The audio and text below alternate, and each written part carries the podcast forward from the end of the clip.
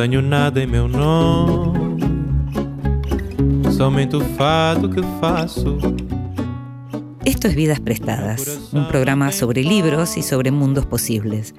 Un programa sobre historias de vida, sobre ficciones, sobre ensayos, sobre arte, sobre cine, teatro, literatura infantil. Un programa sobre todo aquello que puede caber en un libro. Este es un programa para nosotros, los lectores.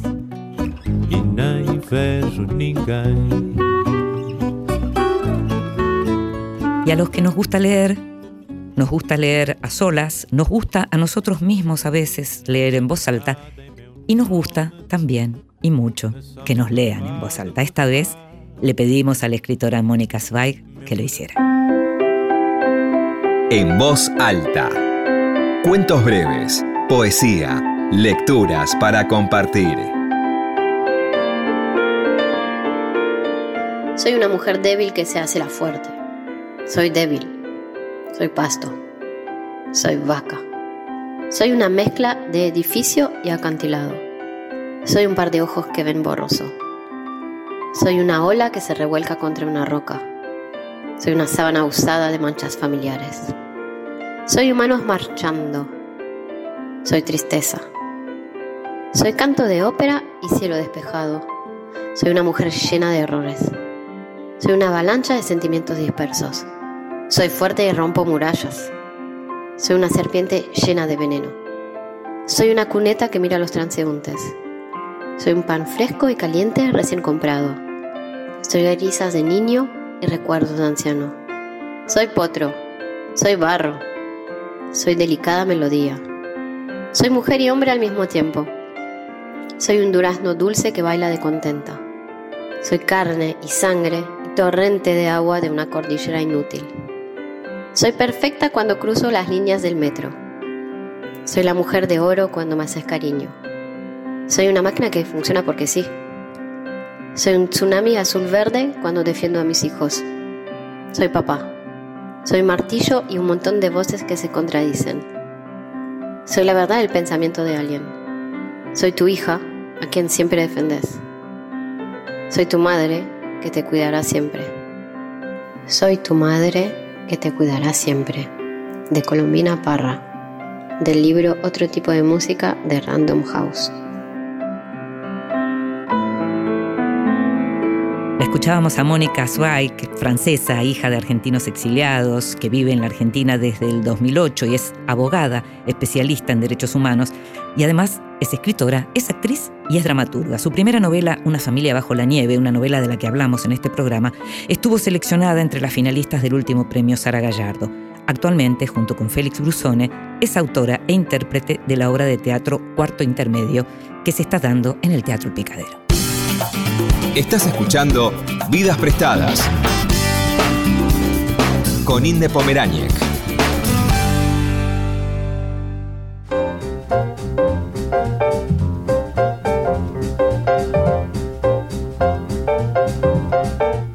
Gusta esto de hacer el programa de nuevo en la radio porque hay una cercanía que de pronto se pierde cuando uno no viene y no está en el estudio. Y en este caso estoy particularmente contenta con este programa porque Ángel Berlanga es uno de los periodistas culturales más respetados de la Argentina y más respetados por mí, que hago este programa. Es un gran entrevistador. Escribe en el suplemento Radar de Página 12 y es el coordinador de la sección Verano 12 en el mismo diario, que es un espacio único en su tipo para la divulgación de la narrativa argentina. Los autores argentinos siempre están muy agradecidos por ese espacio de Verano 12. Ángel nació en Buenos Aires en el año 1966 y es docente de periodismo en la UBA y en la agencia ANCOM. Es autor de las entrevistas para el libro La literatura argentina por escritores argentinos y hace 20 años comenzó a trabajar junto a Juan Forn en la reedición de la obra de Osvaldo Soriano y compiló dos volúmenes con artículos del escritor, cómicos, tiranos y leyendas, y sus escritos sobre fútbol, arqueros, ilusionistas y goleadores. Por estos días acaba de publicarse Soriano, la esperada biografía del gran escritor y periodista argentino fallecido en 1997.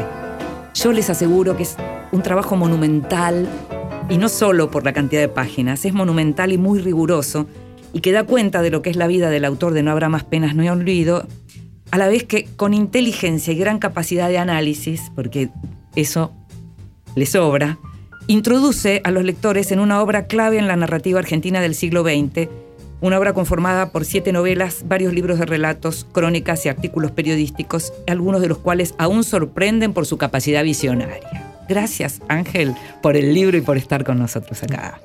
Hola, Inde, muchas gracias a vos por esta presentación.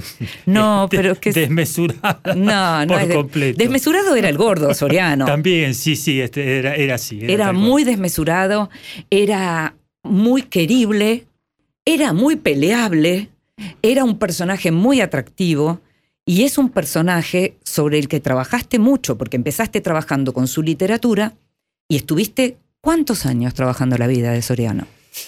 Ahí yo hago dos cortes. eh, el primero, para la biografía en sí, hace 10 años, 9 años. Sí. Se cumplen 10 años este, a mitad de este. Sí. Eh, pero ya venía trabajando y reuniendo materiales desde hace mucho. eh, vos mencionabas recién el trabajo junto a Juan Forn, Sí. etcétera. Yo ya ahí ya tenía materiales y Juan me convoca a, a esa reedición porque esa reedición consiste en agregarle tramos de las facturas de las novelas a las reediciones de las novelas. Un poco la cocina, ¿no? Y las repercusiones. Entonces yo venía Que mucho de eso está en tu biografía. mucho de eso está acá, sí. Claro. Mucho de eso está acá, aumentado, por Buenísimo. supuesto. Pero, o sea que tenés el corte de 10 años, que- Sí. que es cuando me puse con la biografía. este, tenés el corte de 20 y tenés más cortes hacia atrás. O sea, mi entrada en como página- lector. Como lector y porque mi entrada en página tiene que ver con un contacto con Juan Forn, por ejemplo. Sí. Ahí hay una... Hay unas, este, unos cuantos hilos que se, se entrelazan. ¿Y en qué año entraste a página? En página entré en el 98 O sea, al año siguiente de la muerte. Ahí, eh, además está hiper relacionado. Te cuento así mínimamente. Sí, no, me interesa. En autos. Eh, cuando, cuando murió Soriano, al poco tiempo yo propuse en la maga, como tenía materiales, hacer el número homenaje. Sí. Eh, y, y además entrevisté a Form y a Soriano, que eran a Form y a Rodrigo Fresán, Sí, sí. sí. que eran los escritores como más eh, jóvenes, más allegados. a Así él. es, exactamente. Eh, y bueno, salió esa entrevista. Yo quedé en contacto y poco antes de que se cumpliera el aniversario, vi el anuncio en página de que iban a hacer un número especial con Soriano por Soriano. Eh, declaraciones de él sobre la vida, la obra, la política, eh, la infancia, sus, sus, sus tics, ¿no? sus rasgos de personaje. Sí. Eh, y entonces yo lo llamé a Form y le dije, mira, yo tengo, Tengo ma- materiales. claro. Y Form me dijo, mira, eh, no te puedo aceptar porque no va a pagar nada al diario, no hay plata, bla. Le digo, mira, yo te paso los materiales igual, pero vos aceptame un sumario de notas con propuestas y si alguna te cierra, vamos para adelante. Y así, dicho Así y hecho, entraste. sí. O sea que ahora se cumplen 25 años, en estos días se cumplen 25 años de mi primera publicación en página y tiene que ver todo con Soriano. Quiero decirte esto que no te lo dije y te lo podría haber dicho por privado, pero prefiero decírtelo así en público. Yo sí lo conocí a Soriano, sí estuve varias veces con él, algunas de esas cosas incluso aparecen eh, en, el, en tu libro. Eh, y, y lo que pasa con tu libro, además de recuperar de una manera muy exhaustiva lo que fue la vida y la obra de, Osvaldo Soriano, haces algo muy interesante, que es poner en perspectiva lo que significó la literatura de Soriano no solo en la Argentina. Y eso es algo que está como perdido un poco en el tiempo y que se recupera muchísimo y me- me resultó muy, no sé cómo decirte, me emocionó ver en perspectiva hoy lo que significó esa literatura en Italia, en Francia, de pronto menos en España, pero en Italia sobre todo, lo que aparece es una cosa increíble. La cantidad de premios que el gordo se legó por sus obras, el conocimiento que tenían afuera de él. Vos me haces un detalle además enorme de mesas en las que él participaba con señores increíbles. Tremendo, tremendo. Sí, sí, sí, sí, sí, sí. Está, juega, están las grandes, en las grandes ligas ahí, sí. Están las grandes ligas. Y el libro también desgrana mucho contacto, mucho contacto con personajes claves. La relación con Cortázar, por ejemplo, es Absolutamente. es Las lecturas de. Cortázar. Sí, es, eh, y en Italia realmente lo idolatran, o sea, se lo sigue reeditando, cada tanto se reedita su obra. De hecho, un, elemento bien significativo es cuando él, cuando él muere, en la portada de los diarios italianos apareció la noticia de la muerte de él. O sea, es, una- es alguien de mucha referencia y hoy todavía ves eh, continuamente gente citándolo, acordándose de él, este, recordando tramos de libros, Realmente es un personaje muy importante, sobre todo en Italia. Y una cosa que yo descubrí también, revisando material de archivo, es que en Chile también tenía mucha. En Chile se tenía, había participado este, en, mesas. Eh, eh, ah, sí, sí, todo eso está en el libro, además. Sí, sí. Eh, pero es en un costado que yo no. Él estuvo cuando fue lo del referéndum, lo del plebiscito, ¿no? Y hace unas crónicas extraordinarias. Es muy. Esto es una, una cosa que me interesaba subrayar. Es muy eh, placentero, eh, nutritivo leerlo. No, no, pasa, para nada indiferente. Y a veces sí, yo hoy pensaba que tiene esta cosa, pensaba en, lo que hoy se conoce como un performer, digamos, ¿no? Él tenía, a veces se salía a la cadena y en las polémicas con los editores, por ejemplo, él dice al mismo tiempo, no hay nada más desagradable, arrogante y vanidoso que un, escritor. dice. sí. Total, total. así como agarra la bolsa de los editores y los mete a todos ahí, él agarra la bolsa de los escritores y también. Y, dice, este. No, yo justifico un poco lo de los editores porque tienen que tratar con, los escritores. Gente como nosotros. No, algo que me resulta como muy. Em, que me hizo pensar un poco es que durante mucho tiempo lo que pasaba era que uno veía que aquellos que eran periodistas o originalmente periodistas, se hacía como muy difícil de pronto hacerles el verdadero reconocimiento como escritores, tal vez porque eran excelentes periodistas y eran buenos escritores. Digamos las cosas así. Y pienso, no solo pienso en Soriano, pienso también en Tomás Eloy Martínez, de quien si vos me, me haces pensar, yo lo leí mucho, pero si yo tengo que elegir, voy a seguir eligiendo la novela de Perón y el Santa Evita por encima de las novelas de pura ficción, por decirlo así. es decir, totalmente. ¿no? Pero bueno, eso es cuestión de gusto, de pronto. Al mismo tiempo uno dice, ¿qué pasa con los periodistas que debieron ponerse a resaltar la crónica? Soriano ya hacía esas crónicas. Sí, sí, sí. De, toda la vida. De, los, de los años de la opinión. Hay crónicas en Panorama, hay crónicas de Vox, por ejemplo, en Panorama, que son joyas porque no, está, no, no, solo te cuenta lo que pasa, sino que se delira, o sea, se delira y tiene em, nada, ves el electrocardiograma, digamos, y tiene mucho humor, él nunca renuncia al humor. Mm. E incluso en, las, en, las, en, los momentos, en los temas más, los más, más, más difíciles, no, porque él ha escrito mucho sobre el proceso y, y, los derechos humanos, ¿no? Y las violaciones a los derechos humanos, y ahí no hay humor. Pero en el resto de las materias, el humor siempre lo tiene como hiperpresente eh, y las contratapas de Soriano en página son un clásico, ¿no? Sí, hay dos modelos de notas que, me gustó mucho recuperar a, partir de tu trabajo. Em, una es ver a un hombre de izquierda, un hombre orgullosamente de izquierda, eh, militando por causas y no por personajes que eso lo perdimos. Mm. Eso lo perdimos, porque digamos, eh, en, los últimos años la militancia periodística se dio de uno y de otro lado eh, por, por, por, proyectos políticos concretos, partidos concretos o figuras concretas. En el caso de, de Soriano, uno lo que ve es como él podía sustraerse a esa fascinación religiosa por los personajes y estaba detrás de las causas. Y la otra hablabas del humor, ese humor heredado de Tato, ¿no? Con la llamada internacional, por ejemplo. Sí, sí, sí. Sí, este, que traía desde, desde la, época de Mengano. Eh, pero también en, alguna, en algunas notas de la opinión aparece, aparece el humor y las cosas que recupera él de la picaresca en el oficio, o sea, las cosas que cuenta de Spumber, por ejemplo, Spumber este, haciendo gran poeta. Ah, claro, tremendo, tremendo poeta. Eh, lo recordaba con un cariño eh, Spumber, que también yo no sabía, yo no conocía de esa relación, supe que coincidieron en la opinión, y cuando lo entrevisté a Spumber, eh, era como que lo, lo, adoraba y recordaba escenas que son maravillosas, que algunas están en el libro, o sea, que, que estas estas especies de complots que hacían en la opinión, poniendo cartelitos. en los baños en contra de Timmerman. que eso está muy ese, bueno. Ese tipo de picaresca que él la sostiene, la sostiene siempre. Yo he rescatado muchas veces esa, esa, esa frase de la épica. Él dice, eh, eh, falta épica y sentido del humor. ¿No? Y es verdad. Y él, y él era una cosa que todo el tiempo eran, sus, eran dos banderas de él, ¿no? Sí, ahora al mismo tiempo estás hablando de las fuentes, tantos años, hablaste con mucha gente, mucha gente que incluso ya no está.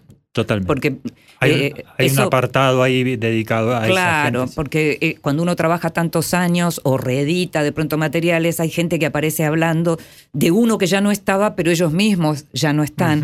Y vos te acercabas a todos ellos. Mi pregunta, vos ¿Vos eras lector de Soriano cuando eras más joven? ¿Fuiste lector de Soriano? Eh, a mí Soriano, me, eh, esta es otra historia que cuento Sí. mucho. digamos. Yo estudiaba arquitectura, años, salí de la industrial, ¿no? nada de literatura, poco Sí. nada. Eh, y además formado durante el proceso. ¿no? Sí. Eh, o sea, discu- todo lo que fueron los excesos de derechos humanos, de la dictadura, etcétera, tienen que ver, eh, de- me desayuno cuando llega la democracia. Muy poco lector. Estudio arquitectura tres o cuatro años, Mm. no era para mí, y empiezo a leer, digamos, mi descubrimiento es cuarteles de invierno en una librería de usados. Mm. Puesto en línea con algunos artículos que había leído de él En página. en página y en el porteño. Sí. Eh, eso es, ese, es mi, ese es mi desembarco. Y esto es año 88, o sea, que ya tenía 20 y algo, ¿no? O sea, eh, y yo cuando cuento esto también lo cuento como por el, por el alcance, el alcance que tiene Soriano como escritor. No es un escritor que le habla a los escritores solamente o un gueto. et- Tiene un público muy amplio y de ahí también la, la popularidad que tuvo. Es un introductor a la literatura. Absolutamente. Mm. Absol- no soy, y a la literatura y a mil temas. Y a mil temas que dialogan entre sí. Claro, pero lo que quiero decir es que es un facilitador de, de la llegada de mucha gente a la literatura. Sí, esa es eh, la definición en algún momento Sí. me la dio Alberto Díaz, Sí. que fue el editor ahí Sí. en- y es me parece que eso es, es así. Y, entonces, y, y- y con mucha libertad. Él tiene, por un lado, mucha rebeldía y por otro lado, mucha libertad. Entonces dice, ¿por qué no voy a hablar de, la de qué pasa políticamente en la literatura? ¿Por qué no voy a meter la coyuntura en la literatura? ¿Por qué no voy a meter el fútbol en la literatura? Es, digamos, labura con mucha libertad él, eso. Mm. Y eso para los lectores eh, arma mil puntos de contacto. Y creo que esto, esto es esa, esa definición de, de facilitador, de introductor a temas y a autores y a Un gran cosas. divulgador. Tremendo, sí. Porque finalmente es una de las funciones de nuestro oficio como periodistas, Bueno, ¿no? Sí, eso lo tiene. ¿Viste lo que es le- eh, la biblioteca? Y cuando él se mete con Biblioteca de Mayo. Mm. este, Bueno, claro, exactamente. Eso es. Entonces, y él dice: Yo estoy. Esto es- lo llamaba inicialmente lecturas compartidas. Yo estoy leyendo esto, le cuento. Si le gusta, está buenísimo, ¿no? Es que es así, Yo claro. creo que es eso. Y yo creo, y esto eh, me parece que, que Juan Form lo toma de, un mo- de- al modo de Juan Form. Pero creo que las contratapas de Juan Form tienen en su Entiendo matriz decís. esto. Mm. No solo apropiarse, no solo apropiarse, no, sino decir, agarrar de esa bandera del- de la contratapa de página, sino esto de la lectura compartida y del cuentito. Mm. Eh, lo, lo- lo que hace Juan Fon ahí, que es maravilloso lo que hace Juan, y que tiene sus rasgos distintivos, por supuesto, de, de Osvaldo, pero yo creo que es esto también, lecturas compartidas. ¿no? Te hago la última antes de irnos a, una pausa para escuchar un poquito de música. ¿Crees que todos estos años em, que demoraste, en donde debe haber habido mezcla de, de, de que de perfeccionismo, de me falta esto, o no estoy para esto, o no llego con esto, o a quién le va a interesar esto, montones de cuestiones. ¿Sentís que este es el mejor momento para haberlo publicado? ¿Sentís que es un buen momento para que salga una biografía de Soriano hoy?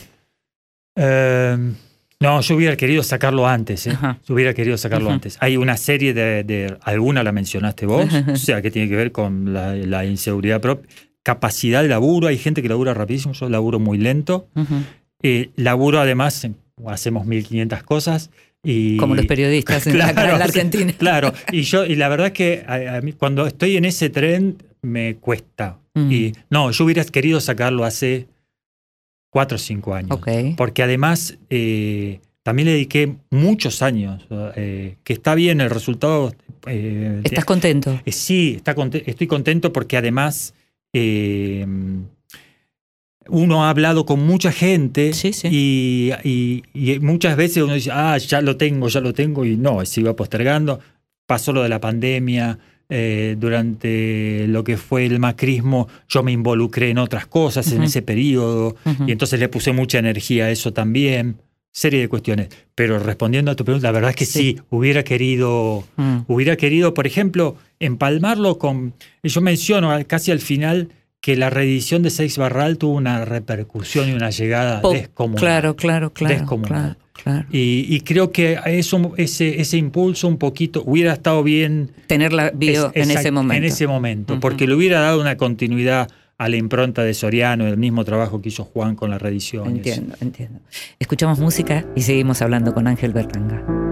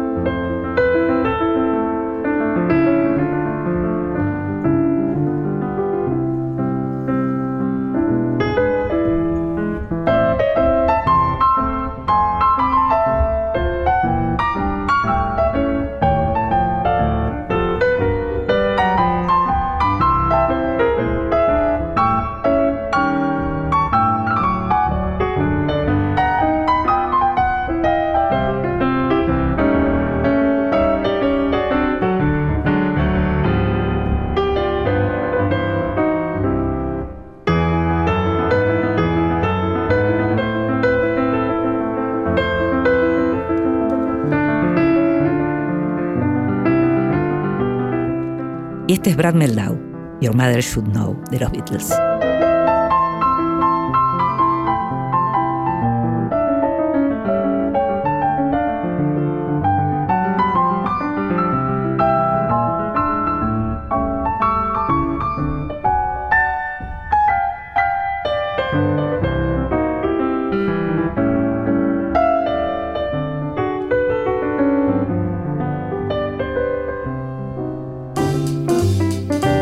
Bienvenidos.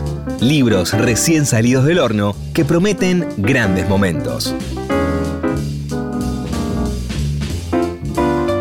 Y en los bienvenidos de esta semana tenemos un bienvenido extranjero. Tenemos la biografía que escribió Óscar Contardo de Pedro Lemebel. Se llama Loca Fuerte, retrato de Pedro Lemebel. Es un libro publicado en la colección Vidas Ajenas de las ediciones de la Universidad Diego Portales, una edición a cargo de Leila Guerriero en esta colección Vidas Ajenas, y es un repaso por la vida y por la obra del gran Pedro Lemebel, quien a partir de lo que fueron los estallidos del año 2019 recuperó como nueva fuerza, como, como figura de la cultura y de la sociedad también eh, chilena, ¿no? Así que este loca fuerte retrato de Pedro Lemebel espero que pronto lo traigan para todos, no solo para, que no solo sea bienvenido para mí, sino que pueda ser bienvenido para todos los lectores en la Argentina. Precursores del feminismo, antología de textos 1786-1911, con edición y traducción de Gonzalo Torné, que hizo un trabajo muy bueno, me acuerdo, con un libro eh, de Virginia Woolf, de los diarios de Virginia Woolf. Este libro tiene prólogo de Tamara Tenenbaum y está publicado por Clave Intelectual, que es la eh, misma editorial que antes era Capi- Capital Intelectual. Es un libro que, como bien dice su título, lo que hace es tiene textos de mujeres que fueron justamente eh, las precursoras, las pioneras, las primeras que hablaron de estas luchas. Y está mm, con este prólogo de Tamara, lo que hace es de algún modo introducir a la gente que conoce menos a aquellos interesados en estos temas es como una muy buena manera de saber qué es la letra del feminismo desde sus orígenes. Precursoras del feminismo, clave intelectual. Y un libro también rarísimo y que llega, que se consigue en la Argentina, pero que llega de México, de la editorial Alias, que es una editorial especializada en recuperar grandes obras o manifiestos eh, de la historia del arte. Llegó Pomelo, textos y dibujos de Yoko Ono, con una presentación graciosa, humorística, de John Lennon. Es un libro del año 1964 y lo que vemos acá es lo que es todo vanguardia. Es un facsimilar de lo que fue el Pomelo original y vemos a la figura de Yoko Ono, vanguardista, eh, eh, una figura representativa de la vanguardia en el arte, escribiendo y dibujando en estas pequeños poemas, pequeños textos, eh, ilustrados también por ella. El libro se llama Pomelo, publicado por Alias.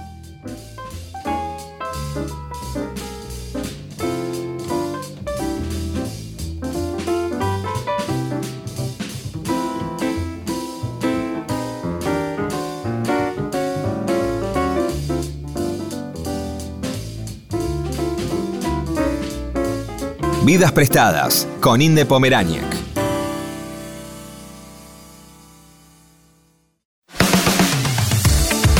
Continuamos en Vidas prestadas.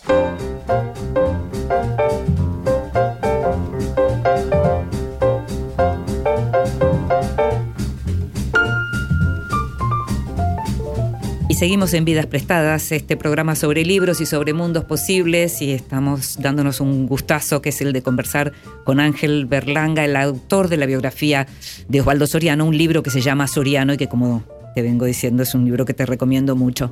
Eh, hay, hay unas frases que aparecen en relación a lo que eran las propias eh, notas necrológicas que hacía Soriano, de no maquillar a los muertos. Eh, yo hice la necrológica de Soriano para Clarín. Eh, como periodistas sabemos esto, lo que significa, y me gustaría saber qué, qué significó esa frase para vos mientras preparabas un libro sobre Soriano. ¿Qué quiere decir no maquillar? Porque no es lo mismo que faltarle el respeto, faltar a la verdad. ¿Cómo, cómo hace uno para decir la, la- la mayor verdad posible sobre una persona? Yo digo, pienso mucho que eh, esto es una suma de recortes. Eh, Juan Bautista Duiseide, que, este, que hizo una lectura entrañable, lo menciona al final, etcétera, hablaba de montaje. Entonces, Sí. Y esto, esto para mí en gran parte tiene que ver con un montaje. Eh, las dos frases que abren entre el tratame bien, ¿no? Del, son dos frases del mister, entre el tratame bien y el no tengan piedad de mí Sí, sí. un poco también so- constituyen una aproximación a eso. Él mismo, con algunas de las cuestiones este, polémicas de él, se reivindica. Sí, digamos, recién hablábamos del escritor, dice, los escritores son las- los seres más arrogantes, Sí, etcétera, sí. y él se mete en ese paquete también. Él también dice que, que algunas polémicas las motoriza, sí. eh, y habla de su carácter. No, no, no, la- no es alguien que, que diga, no, esto yo no, esto yo no fui, digamos, ¿no? O sea, se involucra. Eh, yo en ese sentido, me parece, cada una de las eh, controversias que hay eh, aparecen en el libro, aparecen enfocadas de modos muy distintos. No aparecen de un modo de decir, esta es la verdad.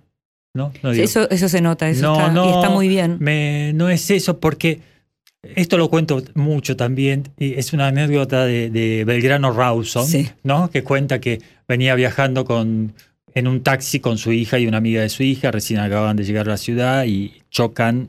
el taxi choca. No, no choca, asiste a un choque. Entonces se arma la situación de, de lío ahí, discuten y, y prontamente sigue viaje el, el taxi. Y alguien hace un comentario de una imprudencia de uno de los dos conductores. Y alguien más dice, no, no, no, pero no fue así, porque en realidad si te fijas, este, el otro, y hay una tercera opinión que es, bueno, pero tendríamos que contemplar, además, que... Y Belgrano Rawson llega a esta conclusión. Habían pasado cinco minutos de los hechos y adentro de ese auto ya había cuatro Por opiniones supuesto, distintas. ¿no? claro, claro, Entonces, eso es un, es, digamos, me, me- me sirvió en parte. Y después, por otro lado, esto es, un- como decía recién, es un montaje. Yo tengo mis simpatías, ¿no? Sí. tengo mis simpatías allí. Eh, por supuesto, es una biografía de Soriano, lo cual no implica que a, a quienes eh, participan de, de- de esas polémicas Sí. tengan su voz y sus eh, principales vectores respecto de esas polémicas o de esos cruces con Soriano ahí están en el libro. Es interesante porque mientras eh, estamos hablando de las polémicas, pienso eh, la polémica con los editores y pienso, digamos, la discusión con Divinsky, que aparece en el libro y dando también, por supuesto, su opinión, lo que fue la tremenda polémica cuando volvió del exilio.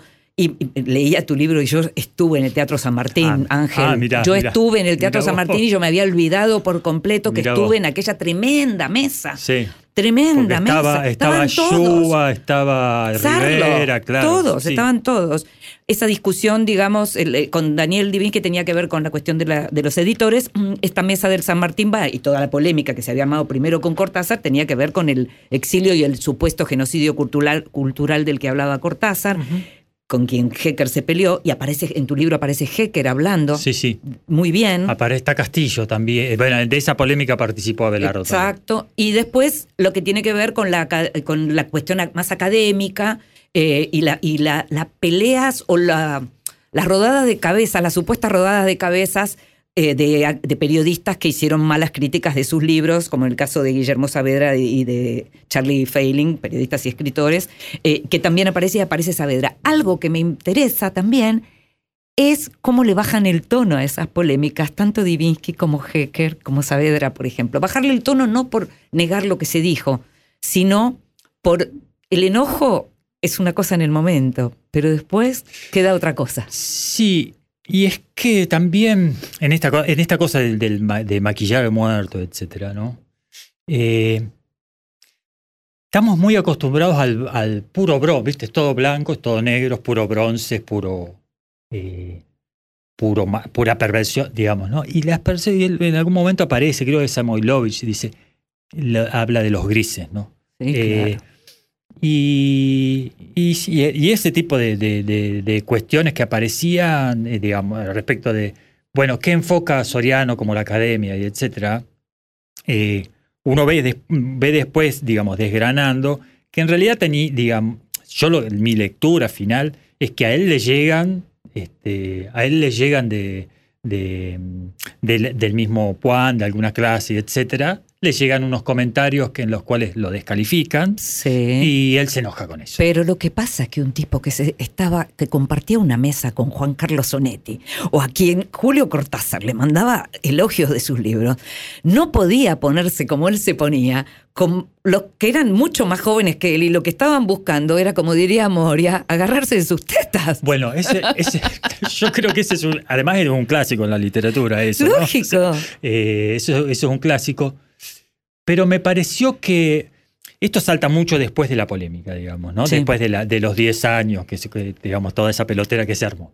Eh, pero lo que, rastreando, eh, era una cosa que a él le pasaba, ¿no? Mm. Y no me pareció que, que tenía que, me parece que tenía que estar en la. en Es la- que, es, es que es importante porque Eh, mostraba quién era él, cómo Sí, era él. Y, y además, eh, realmente, viste que dice Tiffenberg, por ejemplo, dice, pero ¿qué te importa? No? O sea, si vos, si vos digamos, tenés reconocimiento, te reconoce este, este, Obvio. este, este, tenés todos los lectores, la gente te quiere, es entretenido lo que escribís. Pero él quería todo, Ángel. Yo lo que creo, pues, digamos, esa es una, Es una mirada. es una lectura. Sí.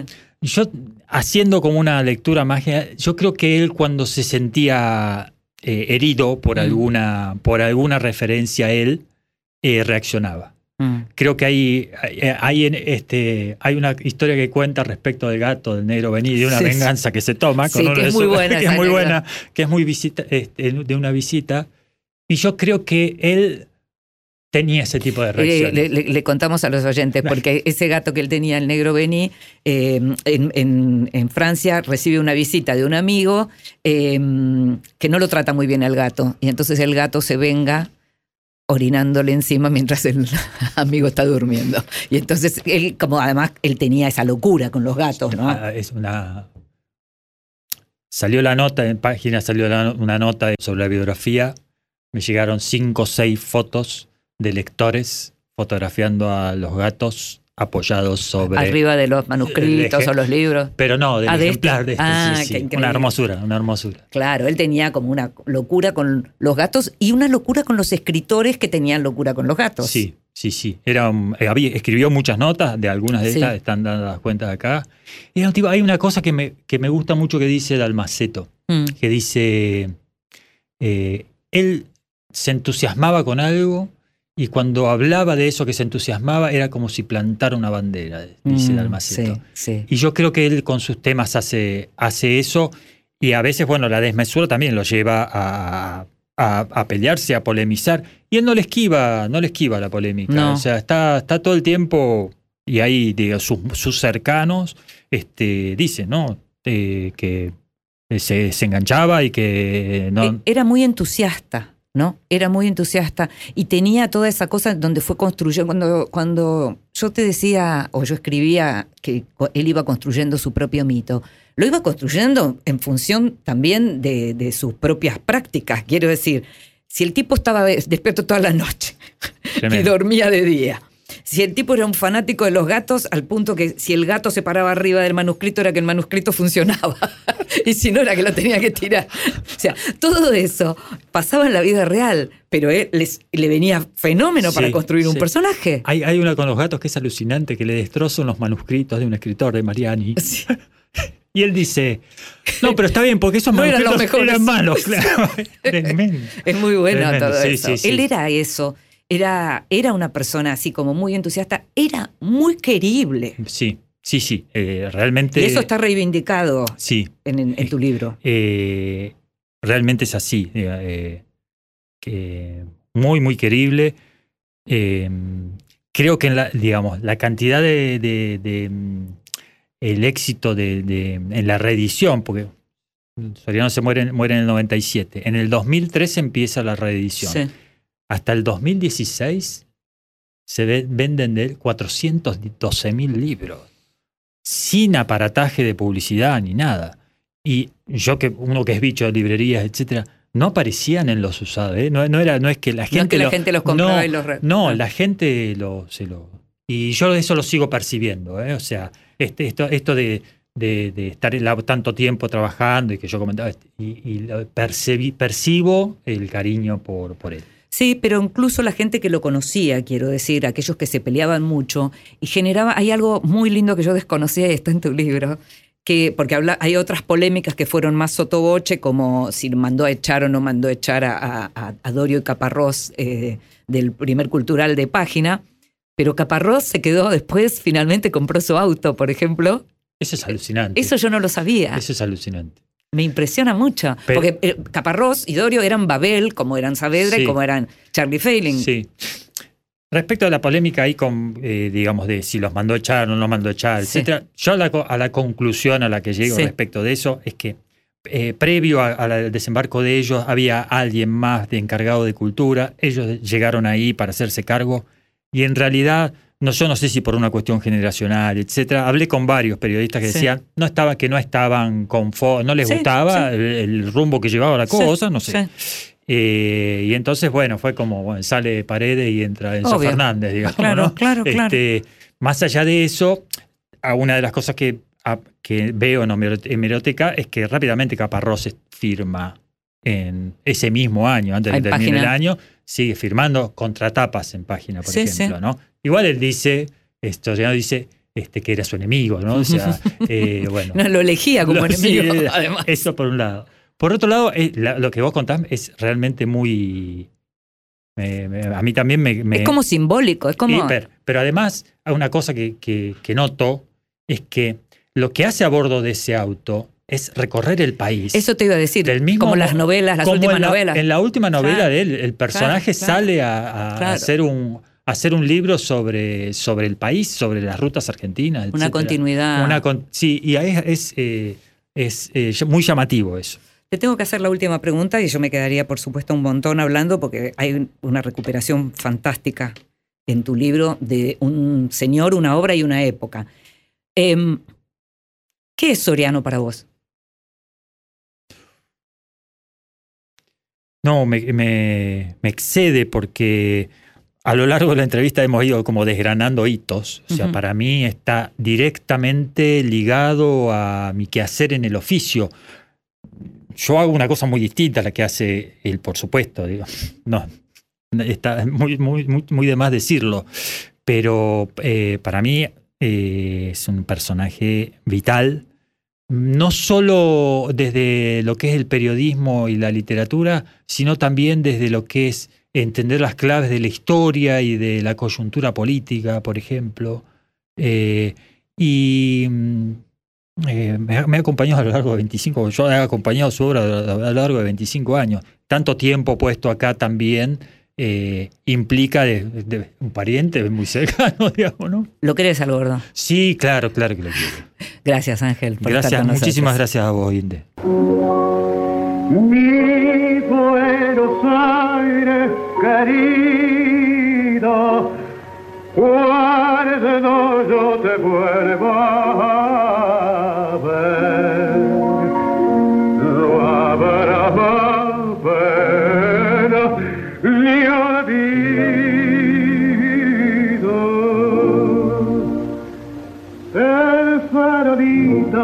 de calle en el que nací fue el centinela de mis promesas de amor.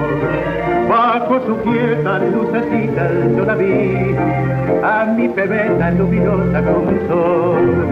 Hoy que la suerte quiere que te vuelva a ver, si una porteña de mi único querer, la queja de un bandoneón, dentro mi pecho pide rienda al corazón. Mi Buenos Aires, tierra florida, donde mi vida termina.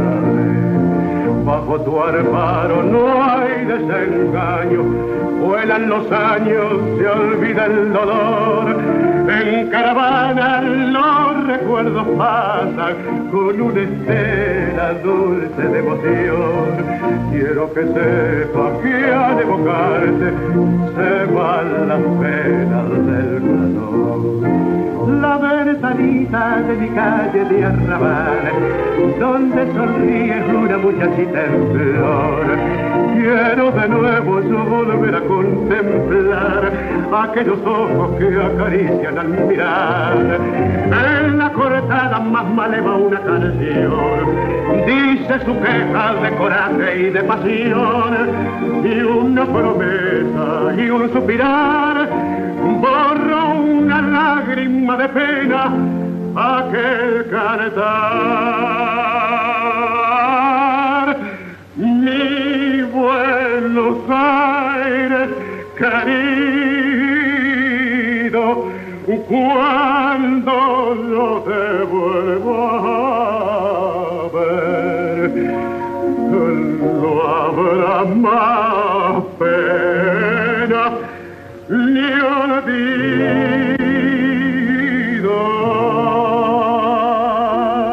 Mi Buenos Aires querido, por Carlos Gardel.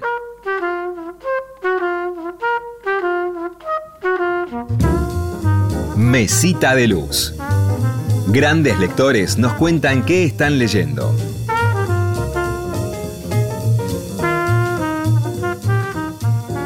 Hola, mi nombre es Leila Zucari, soy escritora. Bueno, los libros que tengo en la mesa de luz son Pura Pasión de Denis Arnaud, que es una novela breve autobiográfica sobre la relación, una relación con un amante y bueno, un hombre casado y cómo ella, la narradora, lo espera desesperadamente y lo desea desesperadamente y cómo todo el mundo, el resto del mundo y de la existencia, incluso sus hijos pasan a ser parte de algo difuso frente a la potencia de ese amor desesperado. Y es interesante porque mm, también reflexiona sobre la escritura autobiográfica, sobre qué es el exhibicionismo, qué se imagina, qué es real y qué no. Y bueno, además se lee muy rápido porque es como breve y contundente. Lo terminé hace poco, pero me gusta dejar los libros. Cuando termino un libro lo dejo siempre un rato, durante un tiempo cerca, como si fuera que todavía sigue ahí vibrando alrededor. Después tengo conversaciones sobre la escritura de Úrsula K. Que es un libro de charlas con David Neymon. Bueno, y hablan sobre la poesía, el ensayo, la imaginación. Eh, es interesante, me gusta salir de, de la narrativa y leer ensayo, es algo que hago mucho. Y Úrsula K. Me empezó a fascinar después de leer un libro que se llama La Viña.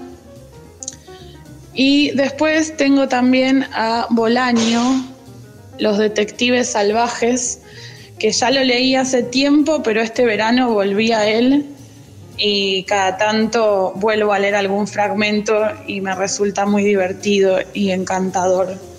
Bueno, esas son mis recomendaciones.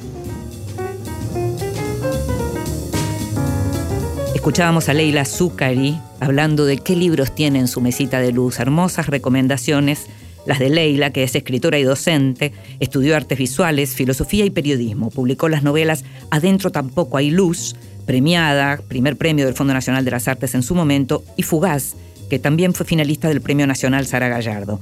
El poemario Baldío, el libro de relatos Te hablaría del viento, coordina talleres de narrativa y escribe para la revista La Agenda y otros medios. Tusquets acaba de publicar su última novela, Casi Perra.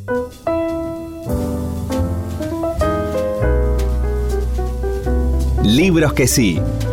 Títulos nuevos y no tan nuevos que son imperdibles.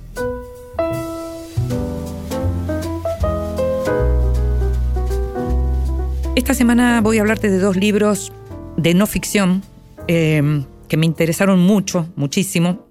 Eh, uno de ellos en realidad es una antología de trabajos de un colega, de Pablo Perantuono, de uno de los grandes cronistas argentinos. El libro se llama Nada sucede dos veces, fue publicado por La Crujía y tiene eh, varios géneros de los trabajados por Pablo, quien además es el editor de, la revista online La Agenda, una revista en donde hay mucho de crónica eh, y de mirada sobre el cine y sobre la literatura. En este caso, en Nada sucede dos veces, hay como una recopilación de los mejores trabajos de, Pablo, con un muy lindo prólogo de Josefina Licitra, una de las grandes de la crónica argentina. Son trabajos que fueron publicados en diferentes medios eh, desde el año 2006 al 2022. Pablo trabajó en diversas revistas, pero también trabajó en diarios, o sea, es un interesante bicho de redacción, ese escenario que cada vez está quedando más en el, en el pasado porque cada vez la gente trabaja más en sus casas. En Nada sucede dos veces está además una famosa eh, entrevista que Pablo le hizo a, al, al, Indio Solari en Nueva York. Él es autor además de, de un libro eh, sobre la historia de, de, Patricio Rey, es coautor de Fuimos Reyes con Mariano del Mazo.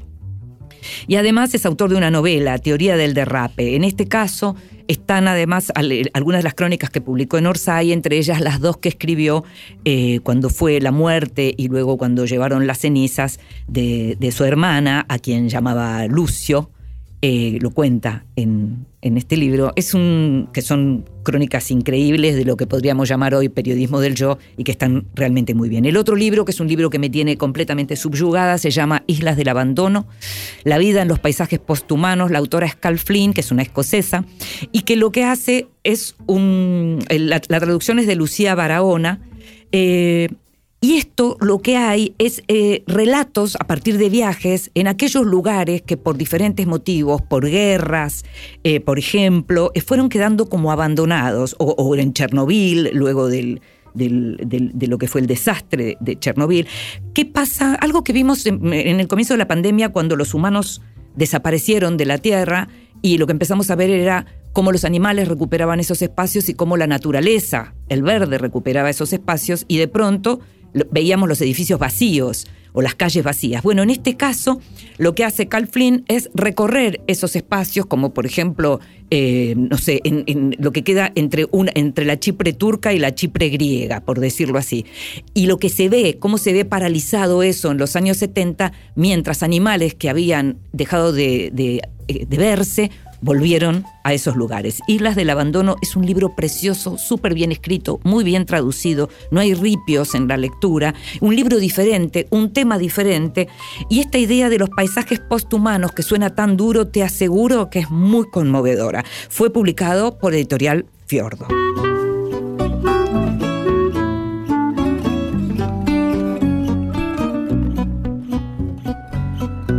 Não tenho nada em meu nome Y llegamos al final de este nuevo Vidas Prestadas. Vas a poder escucharlo, como sabes, cada vez que quieras en la página de la radio o en tu plataforma de podcast favorita. En la operación técnica estuvo Ezequiel Sánchez, en la edición Leo Sangari, en la producción consiguiendo todo y mucho más, como siempre, Gustavo Kogan. Me llamo Inde Pomeraniec, me encantó hacer este programa para vos. Nos estamos escuchando. Chao.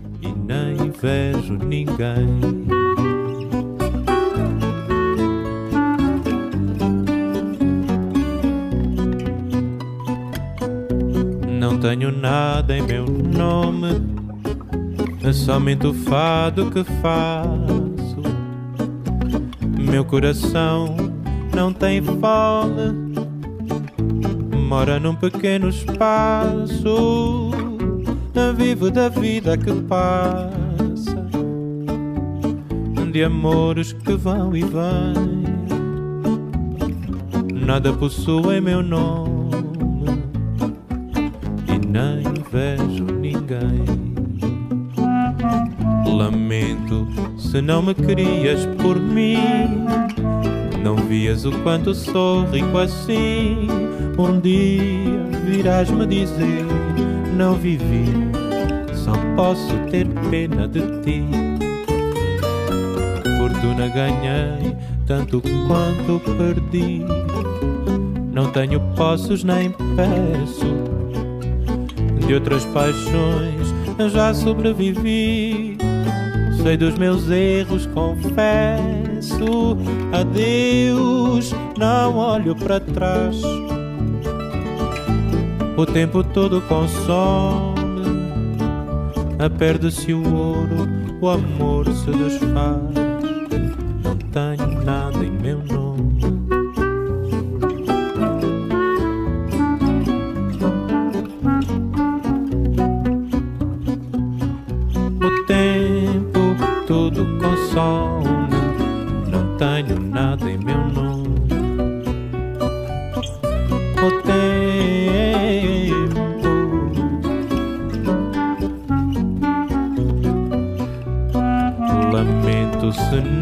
Querias por mim. Não vias o quanto sou rico assim. Um dia virás me dizer: Não vivi, só posso ter pena de ti.